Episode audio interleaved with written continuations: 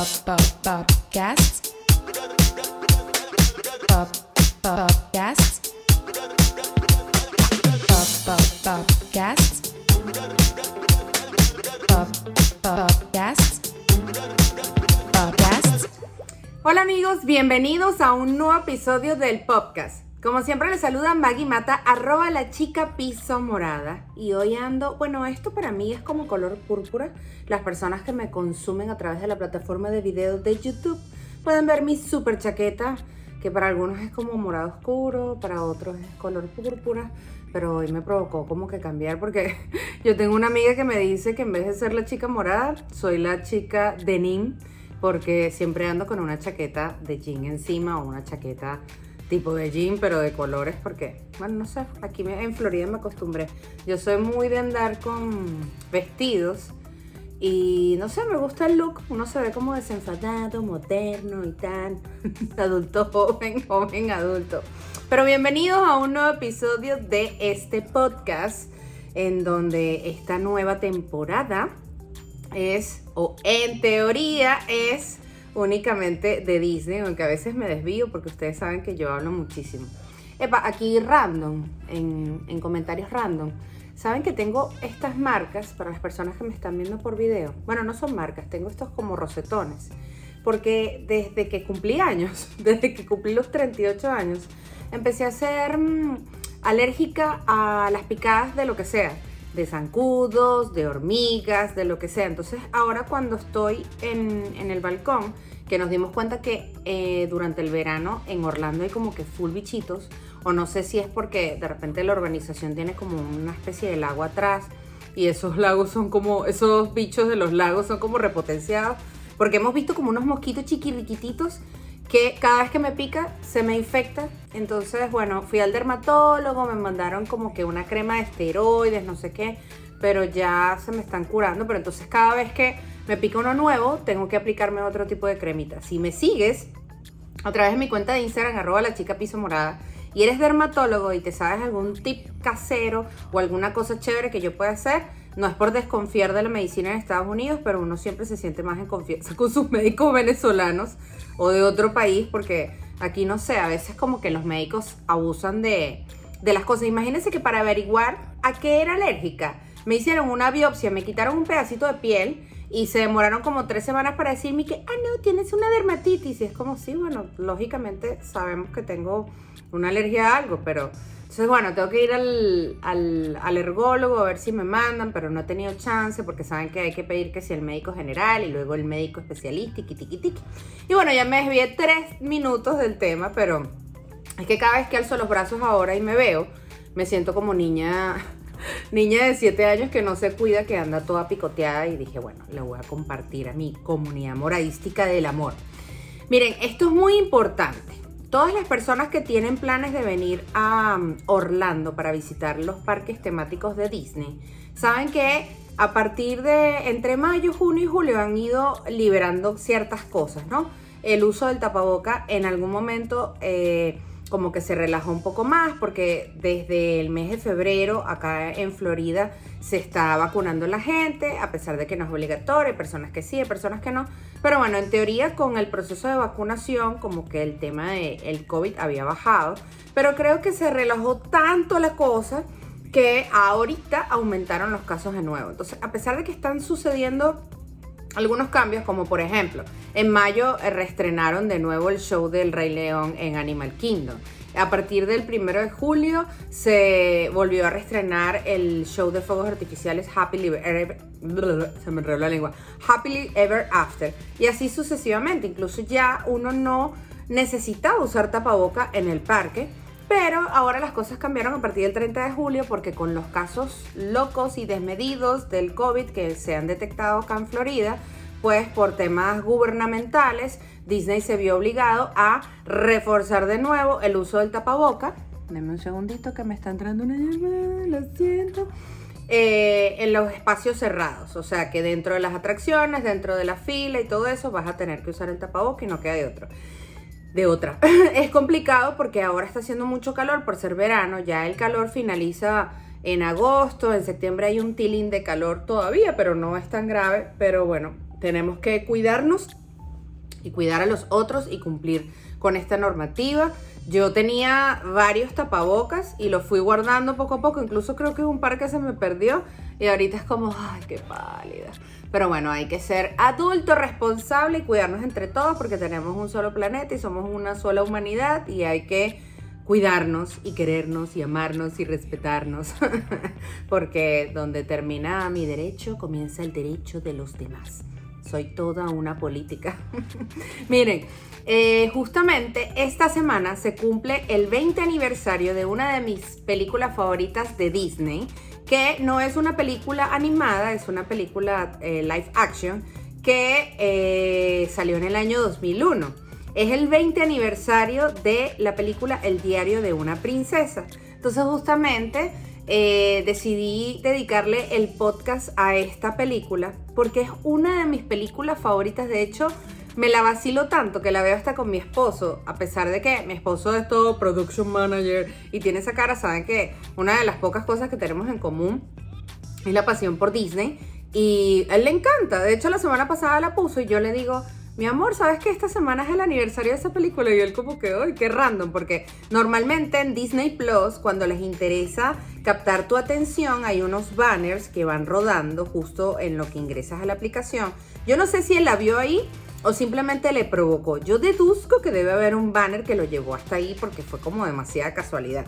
Justo en el año, esto me va a hacer sentir demasiado mayor, pero en el año que se estrenó esa película, yo eh, estaba de población flotante, porque yo me gradué en el colegio en el año 2000 y como no entré en ninguna universidad, hice un par de cursos propedéuticos donde me seguían adiestrando para poder presentar las pruebas internas de las universidades públicas en, mi ciudad.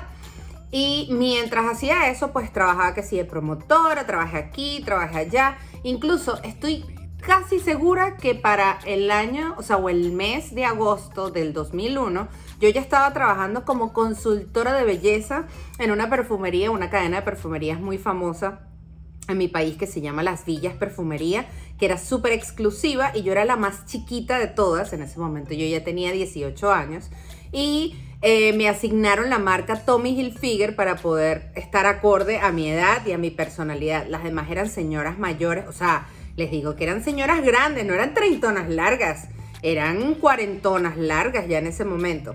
Pero fue una experiencia que me ayudó mucho sobre la parte de atención al cliente e incluso no es que yo sea la mejor maquillándome, yo siempre voy a preferir que alguien me maquille porque es sabroso, a mí me encanta.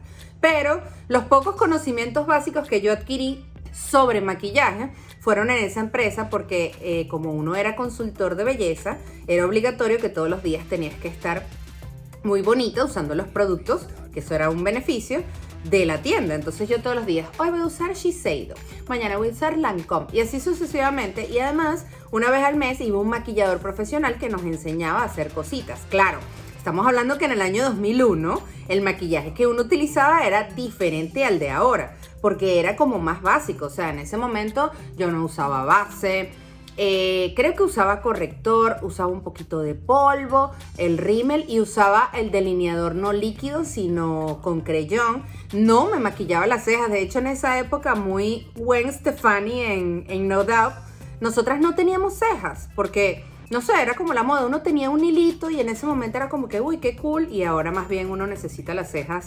rellenas. Yo tengo todavía el hilito de los 90, pero como puedo, sigo viendo tutoriales y sigo practicando para maquillarme, ya no se me ve tan mal, pero es cierto que las cejas son el marco de los ojos y del rostro. Magira, como siempre, se desvía echándoles el cuento de las magistories de la vida, pero recuerdo cómo me sentía en esa época cuando se estrenó este, esa película, a los meses de que mm, yo se estrenó la película, en ese momento, yo creo que yo no era mucho de ir al cine porque me la pasaba rumbeando y me la pasaba trabajando. Entonces, los horarios que tenía era como que muy complicado. Ir al cine era como que, bueno, cuando saliera a la universidad a las 12 del mediodía, si salía un poco antes. Eh, no, estoy hablando tonterías. Claro, si yo trabajaba todo el día, yo entraba a las 10 de la mañana y salía a las 7 de la noche. O sea que tenía que ir que es casi que a función de medianoche. En ese momento vivía en casa de mi mamá, que quedaba en el oeste de Caracas y era todo un tema tener que salir para poder tener una vida normal, como siempre lo he dicho, tenía que eh, gitanear en casa de amigos. Todavía sigo un poco con tosecitas, con su permiso. una pausa para tomar agua. Saben que yo no estoy cortando el podcast, tal cual como sale, así lo dejo.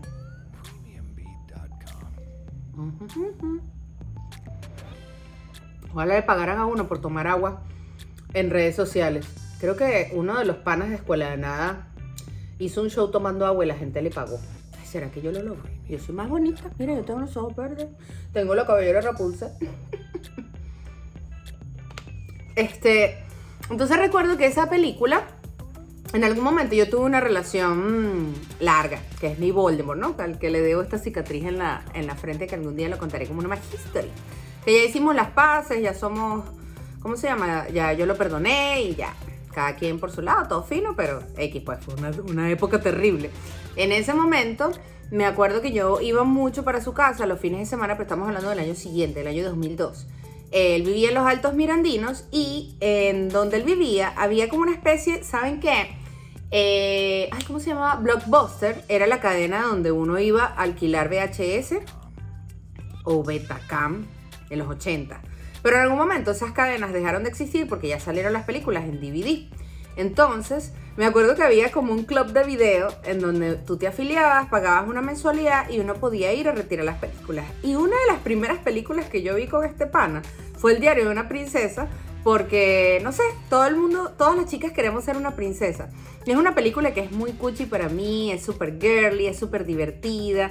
Eh, tú te visualizas como que, wow, ¿qué harías tú si te enteras que tu tataratatarabuelo es de la realeza y ahora te viene a buscar porque eres el heredero del trono? O sea, es como que brutal. Sobre todo siendo invisible y todo lo que pasa a una chica a los 15 años, ¿no?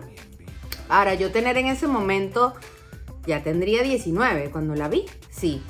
Evidentemente yo era súper polla, aunque en ese momento ya salía, bailaba, fumaba, me iba para la playa y la, la.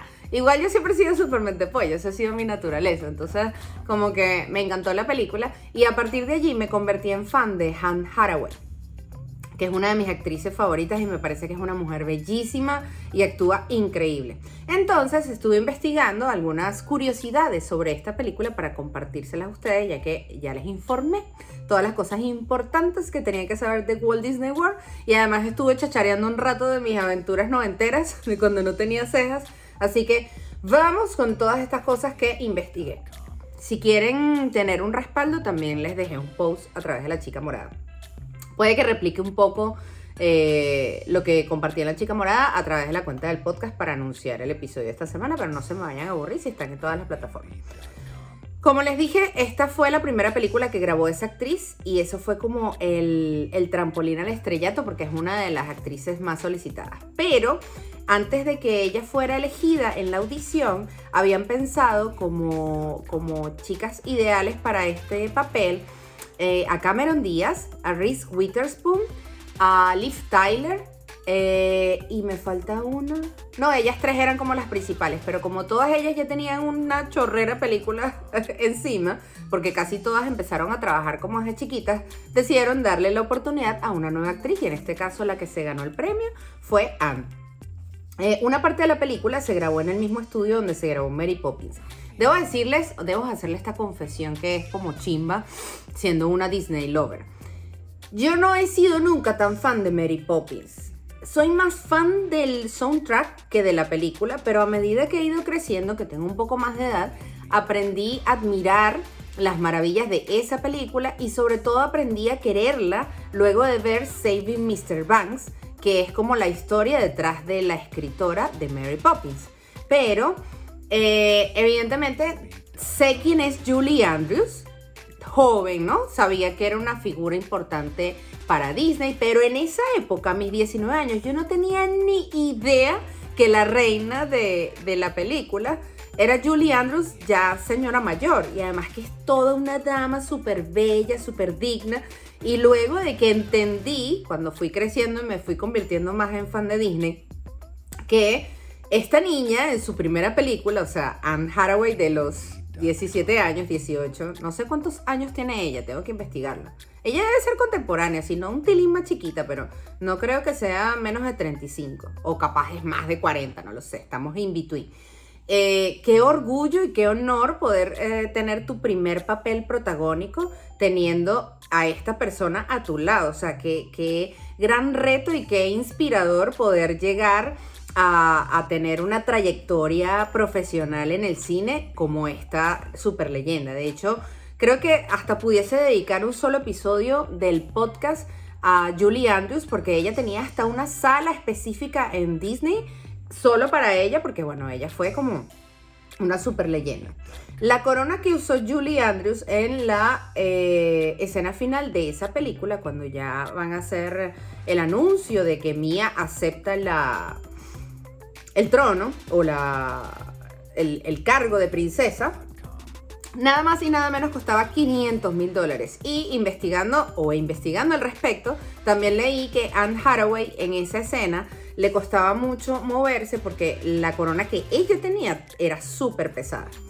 Eh, Anne Hathaway tuvo que subir de peso para poder hacer esta película porque era muy delgada y no querían eh, proyectar un mal mensaje de que las princesas tenían que ser súper mega, chiqui, mega, mega chiquitas, mega flacas para las niñas de esa generación, cosa que me parece bien interesante. Pero igual tampoco era que era rellenita ni gorda, o sea, era un tilín más gordito. O sea, ojalá yo estuviera como esa jeva en ese momento que grabé la película.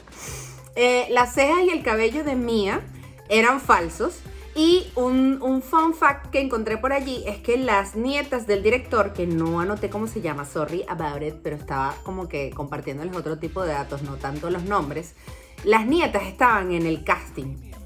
Y ellas fueron las que decidieron que Anne era el ideal porque cuando la vieron tenía melena de princesa. Y es como, wow, además que ella tiene un, cabello precioso. Ella tiene un papel que me encanta que se llama eh, Bella en... ¡Ay! Se me fue el nombre. Yo creo que esa película, no sé si es de Disney, pero es, es como una interpretación un poco más moderna de la Cenicienta, pero que ella, una de las madrinas, le da como un poder en donde ella tiene que ser obediente, entonces la pobre mujer durante toda la película sufre porque... Eh, ponte cuatro patas, se pone cuatro patas. Eh, regálame tu vestido, te regalas tu vestido. Entonces, esa es una de las películas que más me encanta, pero no me acuerdo si es La Cenicienta o es. No, creo que es Ella. Estoy hablando tonterías, es Ella. Entonces, cuando tú le dices, Ella, tal cosa, ella ahí tendría, no sé, dos, tres años más. Voy a ver si es de Disney y luego se los comento. Hay una escena donde Mia recita un párrafo de Shakespeare que es en el proceso donde la están eh, enseñando como las reglas de etiqueta para la cena y todo esto. Y eh, se descubrió por ahí, esto no es mío, esto lo encontré en internet, que casualmente la esposa de William Shakespeare tenía exactamente el mismo nombre que Anne Hathaway. Y hay un montón de leyendas por allí que dicen que muchos, muchas figuras importantes para el arte en, épocas pasadas han eh, reencarnado en actores actuales y hablan de que justamente qué casualidad que esta niña es súper talentosa y que eh, tenga el mismo nombre que la esposa de Shakespeare. Es como, wow, es como un poco creepy, pero es interesante. Eh, ah, ya, ya les dije lo del pelo de princesa. Y Genovia es un país ficticio, no existe, solo fue creado para la película.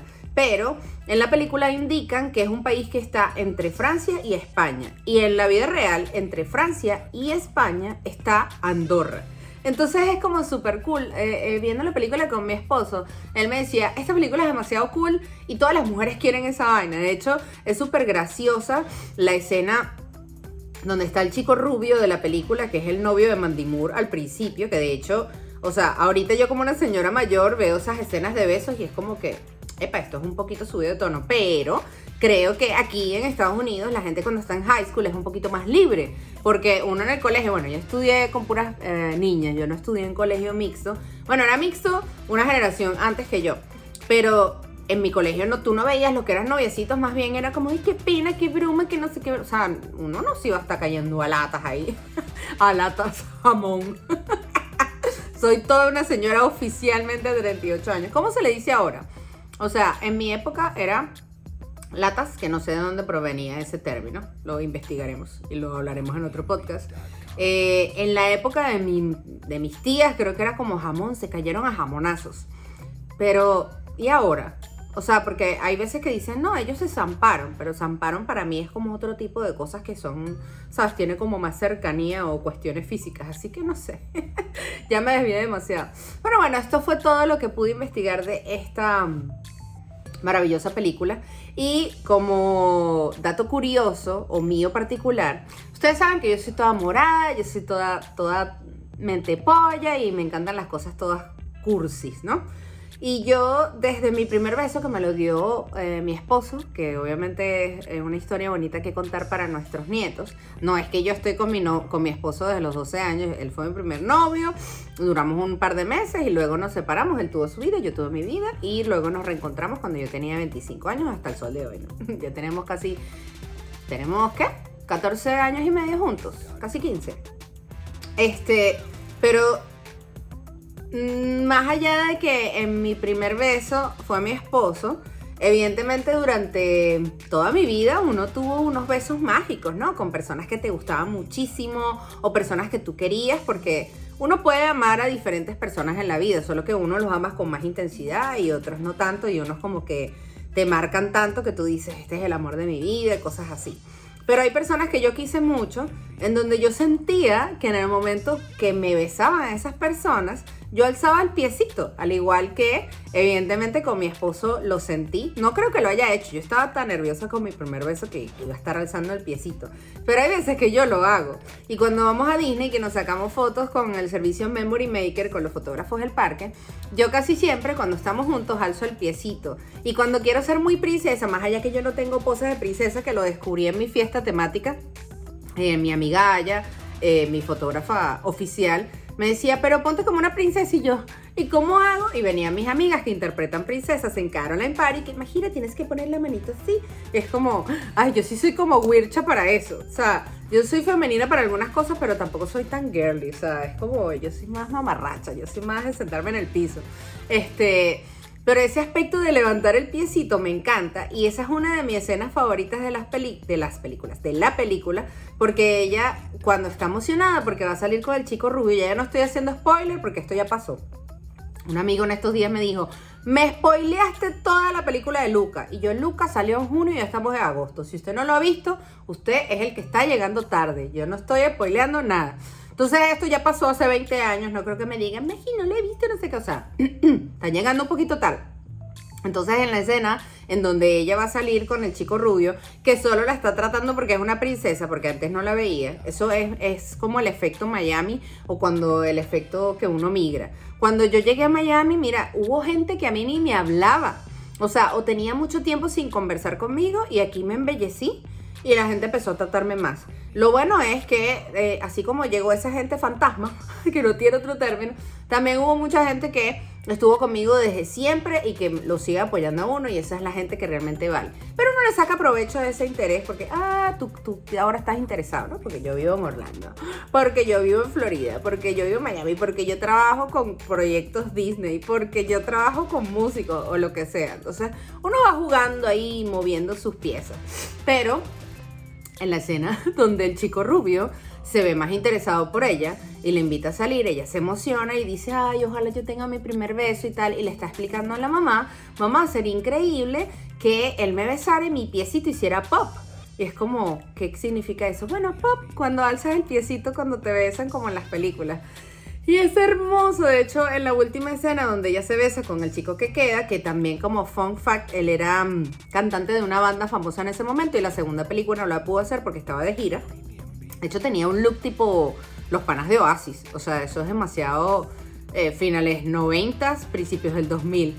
Eh, es como hermosa esa escena y compartí a través de Instagram una fotografía que tengo en la primera vez que fuimos como pass holders, un cumpleaños de mi esposo a Magic Kingdom y nos sacamos nuestra tremenda foto frente al castillo que en ese momento era gris con azul y yo alcé mi piecito.